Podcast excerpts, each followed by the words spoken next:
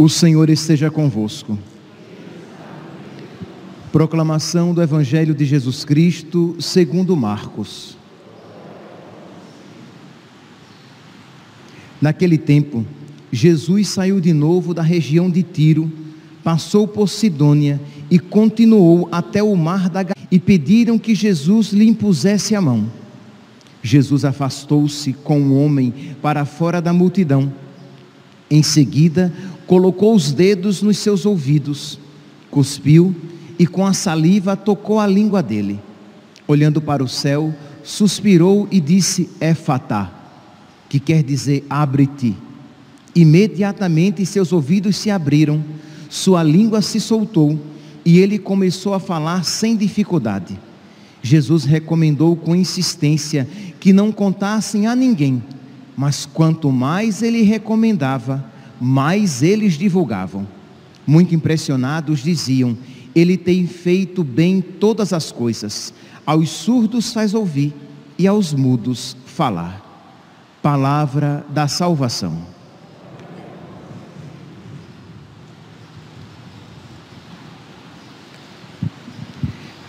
Caríssimos irmãos e irmãs, hoje temos a alegria de celebrar a memória de Nossa Senhora de Lourdes que faz referência a uma aparição de Nossa Senhora numa gruta a uma menina né, chamada Bernadette Subiru.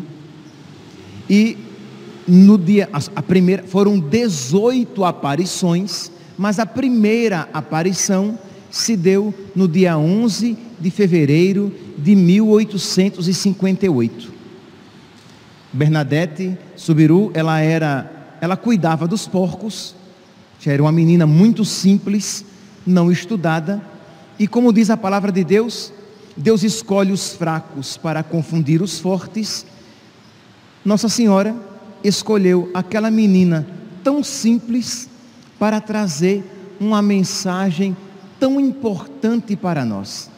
Mas para que nós melhor possamos compreender a mensagem de Nossa Senhora e a própria aparição, isto é, o impacto daquela aparição de Nossa Senhora naquela sociedade, na igreja naquele tempo, nós temos que levar em consideração que nós estamos num período em que a filosofia do positivismo tinha acabado de surgir e estava estendendo os seus tentáculos no mundo. Em que consistia e vocês vão ver o quanto esta filosofia, infelizmente, ainda está presente, inclusive dentro de muitos da igreja. A filosofia positivista, ela, ela parte do princípio de que todas as coisas têm uma explicação natural, uma explicação humana. E ela, embora ela postule a existência de Deus, essa filosofia diz assim que nós não sabemos como é Deus, o que é Deus. Por isso que qualquer coisa que a respeito dele se disser está OK. Por exemplo, um exemplo de uma de uma entidade regida pelo positivismo, a maçonaria. A maçonaria, ela é positivista. É por isso que, segundo os maçons, um católico pode ser, um católico não pode ser maçom, né? mas eles dizem que pode, um católico, um protestante, um budista, um espírita, um judeu, um muçulmano, um hinduísta, porque embora estes tenham uma posição totalmente contrária uns dos outros a respeito de Deus, a respeito das coisas espirituais, eles dizem que, como nós não sabemos nada sobre Deus, tudo a respeito dele pode ser dito. Então percebe que um cristão católico, que um cristão não pode compartilhar de uma filosofia dessa. Pois bem, Então, o que é que também a, a filosofia positivista diz? Ela diz que Deus não é um Deus providente, não é um Deus que intervém na história, mas é um Deus, digamos, um Deus relojoeiro que cria um relógio, dá cordas nesse relógio e o deixa à própria sorte, sendo regido pelas suas próprias regras, pelas suas próprias leis. Então não é um Deus, por exemplo, que envia anjos, nem é um Deus que faz milagres, nem muito menos um Deus que envia a Virgem Maria para trazer uma mensagem à terra. A mentalidade positivista vai dizer assim: ah, não, não é que Jesus Cristo multiplicou os pães. Ali houve uma partilha e eles partilharam e cada um deu um pouco do que tinha e todos ficaram satisfeitos. Mas não é isso que o dado evangélico diz. Jesus Cristo multiplicou os pães. O evangelho de hoje, Jesus que cura um surdo que falava com dificuldade. Ora, eles vão dizer: não, não é que, que Jesus curou ninguém, mas Jesus, o, o encontro com Jesus fez com que ele se abrisse de uma maneira nova à palavra. É sempre uma explicação metafórica é sempre uma, uma explicação que nega o dado concreto realizado ou acontecido. Não é que Jesus andou sobre as águas, mas é que Jesus, ele é soberano diante das dificuldades representadas pelas águas. Não é que Jesus ressuscitou, que o seu corpo voltou à vida, mas é que ele continua vivo nos nossos corações, embora o seu cadáver ainda esteja lá no túmulo. Então é esta a ideia positivista, percebe que um cristão católico nunca vai poder, nunca poderá aceitar tal tal afirmação, tal filosofia. Então era este foi neste ambiente que Nossa Senhora apareceu, isto é, neste ambiente que influenciava teólogos, padres e bispos na sua compreensão da doutrina, da palavra de Deus e que influenciava inclusive nas suas pregações. Então, uma menina analfabeta começa a dizer que Nossa Senhora apareceu para ela. Então, vocês podem aqui imaginar né, o, o alvoroço causado porque Nossa Senhora apareceu nada? Que história? Isso deve ter alguma explicação natural alguma, algum desequilíbrio, um, uma, um estado de histeria, alguma coisa, mas é claro, segundo eles, é claro que Nossa Senhora não pode ter aparecido. E Nossa Senhora verdadeiramente apareceu. E Nossa Senhora aparece e ela confirma que aquilo que então eram dúvidas, isto é, existe céu? Existe inferno? Ah, não sei. Porque essa dúvida sobre tudo. Eu posso provar como dois mais dois que existe o céu? Não. Ah, então não existe. Porque tudo tem que ser empiricamente provado. Como você não pode provar empiricamente, então ninguém fale de céu, ninguém fale de inferno, porque só existe esta vida aqui neste mundo. Percebe, meus santos, que muitas vezes isso não é pregado, mas é alentado e alimentado no próprio coração. Pessoas que vivem como se o céu e o inferno não existissem. Então elas são más, elas mentem, elas enganam, elas traem, porque não temem a Deus, que um dia há de julgá-las. Ou pessoas que vivem neste mundo e se entregam às tristezas, e aos desânimos, porque se, se esqueceram de que existe um céu maravilhoso reservado para nós, um Deus que nos ama e que nos espera.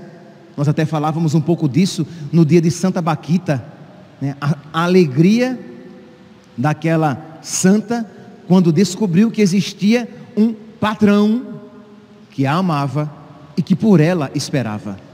Então nós precisamos, meus santos, novamente reafirmar estas verdades fundamentais da nossa fé. Pois bem, então Nossa Senhora apareceu a Santa Bernadette e diz que ela diz que uma mulher de grande beleza, vestida de branco, com um laço azul celeste na cintura, com duas com uma rosa em cada pé, né? Uma rosa de cor dourada, da mesma cor que o terço que ela trazia na mão. E Santa Bernadette colocou a mão no seu bolso, tirou o seu terço e Nossa Senhora ia passando as contas enquanto Santa Bernadette rezava o terço. Interessante que, primeiro aqui, uma curiosidade: Nossa Senhora não rezou o terço, porque Nossa Senhora não pode rezar o terço, ela não pode rezar o Pai Nosso. Como é que ela vai rezar? Perdoai-nos as nossas ofensas, assim como nós perdoamos a quem nos tem ofendido, se ela nunca ofendeu ninguém. Ela é a Imaculada, a Imaculada Conceição. E ela não vai rezar a si mesma. Ave eu cheia de graça. Então, é, ela apenas passava as contas e Bernadette rezava o texto e o Papa Paulo VI diz de uma maneira tão bela que Santa Bernadette foi santificada pela oração do rosário. Que Nossa Senhora santificou Bernadette pela oração do terço. E aqui, meus irmãos, nós que estamos celebrando este, esta, esta, recordando esta verdade de que Nossa Senhora apareceu em Lourdes, na França, a uma menina chamada Bernadette, apresentando-lhe o terço e pedindo que rezassem pela conversão, dizendo que ela é a Imaculada Conceição. Nós então precisamos levar a sério isso e rezar o Santo Terço também. Não é uma pergunta retórica, é uma pergunta verdadeira. Você reza o texto todos os dias, mas você reza com devoção.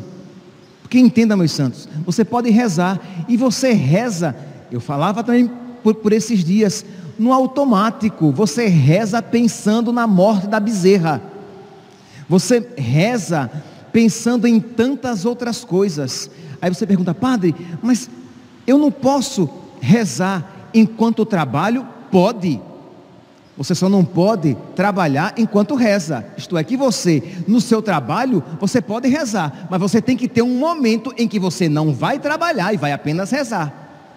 Se você tiver momentos no seu dia, dois momentos, em que você apenas reza, você estará capacitado a, nas outras ocasiões da vida, enquanto trabalha, rezar.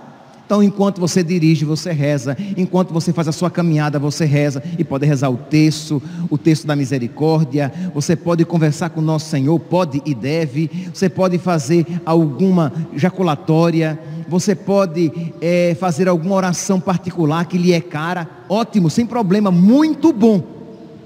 Mas, mas para que isso seja fecundo, você precisa, pelo menos em dois momentos do dia, se encontrar é, privadamente com nosso Senhor, exclusivamente com nosso Senhor. Ali é você e Ele e nada mais.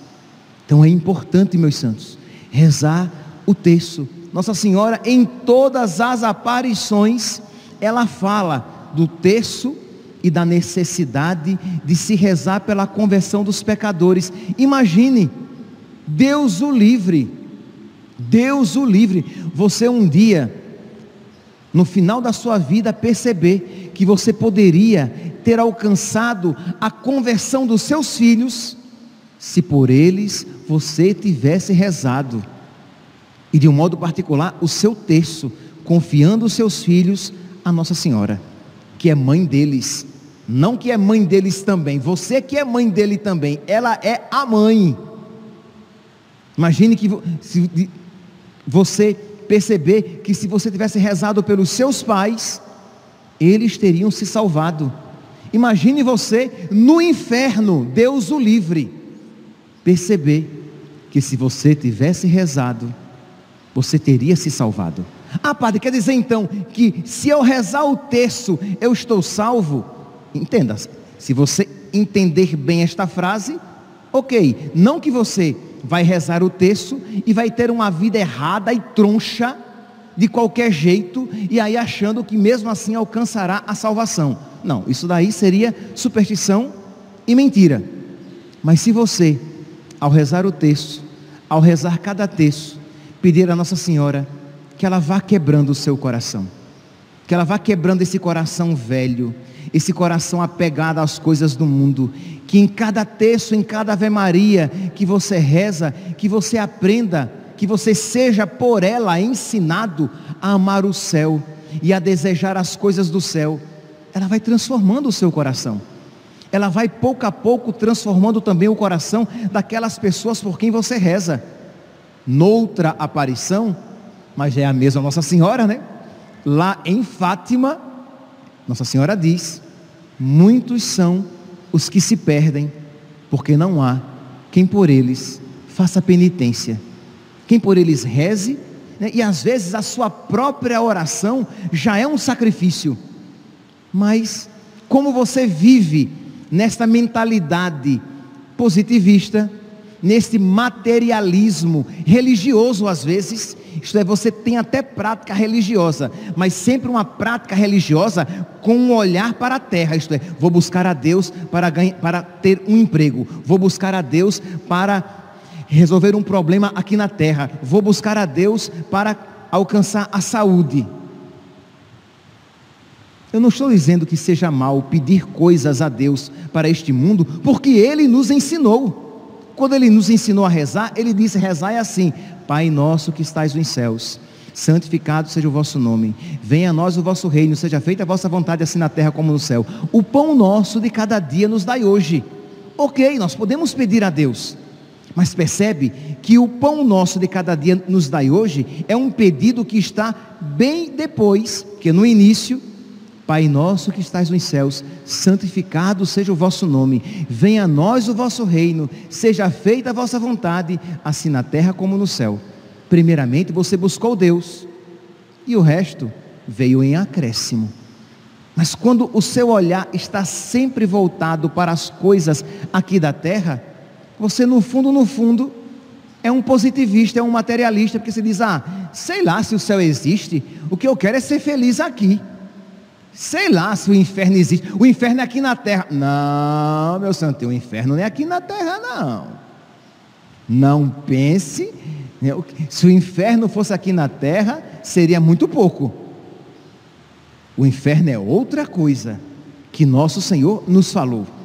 Então nós precisamos pedir em cada oração que nós fazemos e de um modo particular, em cada conta que nós rezamos, em cada Ave Maria que nós rezamos, pedir a Nossa Senhora que ela coloque no nosso coração esta fé, este amor a Deus, esta ligação a ela, que ela nos desacorrente, que ela nos liberte do pecado e das correntes do diabo e que nos ligue a ela.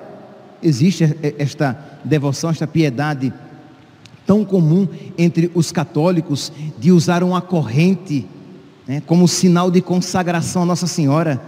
Isto é, pedindo o que? Que eu esteja ligado à Senhora e desligado do diabo, ligado à Senhora e desligado do mundo de pecado.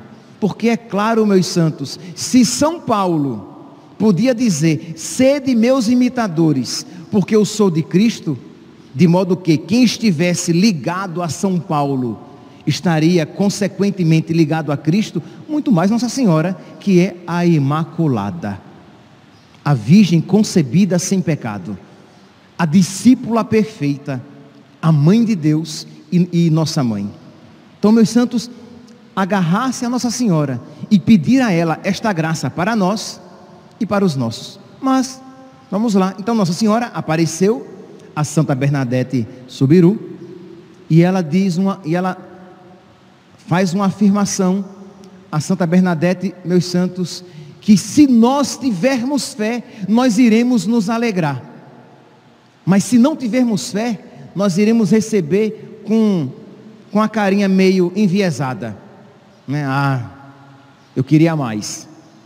Ela aparece a Santa Bernadette e diz: Bernadette, minha filha, eu não te prometo felicidade na terra, mas eu te garanto a felicidade do céu. Meus irmãos, nós precisamos pedir a Nossa Senhora que encha o nosso coração de fé para que nós nos alegremos com esta palavra, com esta palavra que é profundamente evangélica. Nosso Senhor que diz: o que vale o homem ganhar o mundo inteiro e perder a vida eterna? Nosso Senhor que diz: no mundo tereis tribulações. Isto é, eu não te prometo, filha, felicidade na terra, porque se você for discípula da verdade, se você for discípula minha, se você for discípula do meu filho, o mundo odiará você. O diabo vai perseguir você. E os seus asseclas, os seus seguidores vão odiar você. Mas eu te asseguro a felicidade perfeita no céu. Ou, como disse Jesus, no mundo tereis tribulações, mas coragem. Eu venci o mundo, existe uma vida para nós. Percebe, meus santos, que isso nos faz mais valentes ainda. Essa certeza de que existe um céu reservado para nós não nos faz é, inativos, isto é, ah, então tá bom, então eu vou me entregar e deixar mesmo que tudo aconteça, mas o que importa é que tem uma vida, uma vida perfeita, uma felicidade perfeita reservada para mim. Não. Isso faz com que eu me empenhe nas batalhas de Deus. Eu me entregue ainda mais às lutas de Deus. Eu me entregue ainda mais na proclamação da verdade de Deus, sabendo que mesmo que no mundo eu tenha tribulações, Jesus venceu o mundo. Existe algo para nós.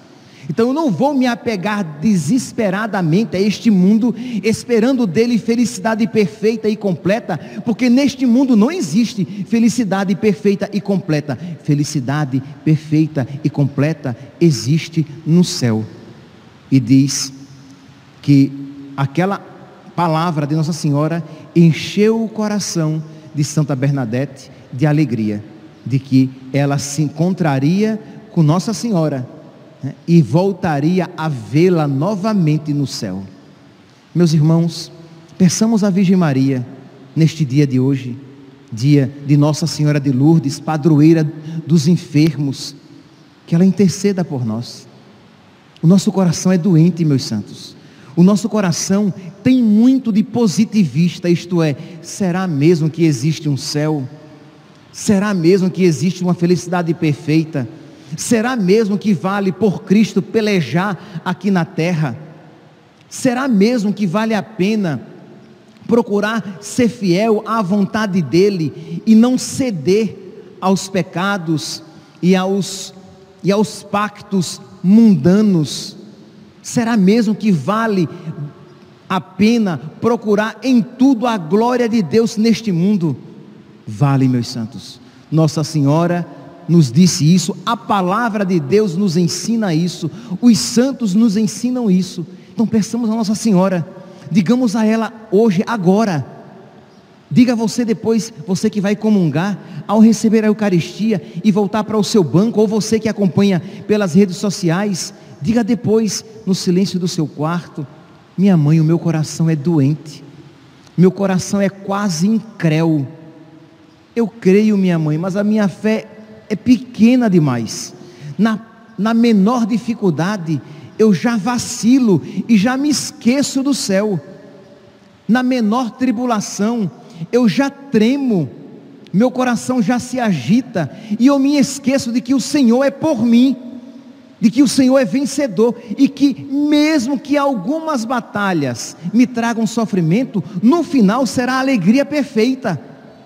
Então, pedir a Nossa Senhora, pedir a Deus, por intercessão de Nossa Senhora, este coração curado, um coração semelhante ao dela, um coração semelhante ao coração de São José, um coração semelhante ao coração dos santos, que criam nesta verdade, que acreditavam nesta verdade e que por isso eram fortes o suficiente para passar pelo vale de lágrimas, de travar as batalhas necessárias e suportar as pelejas da vida.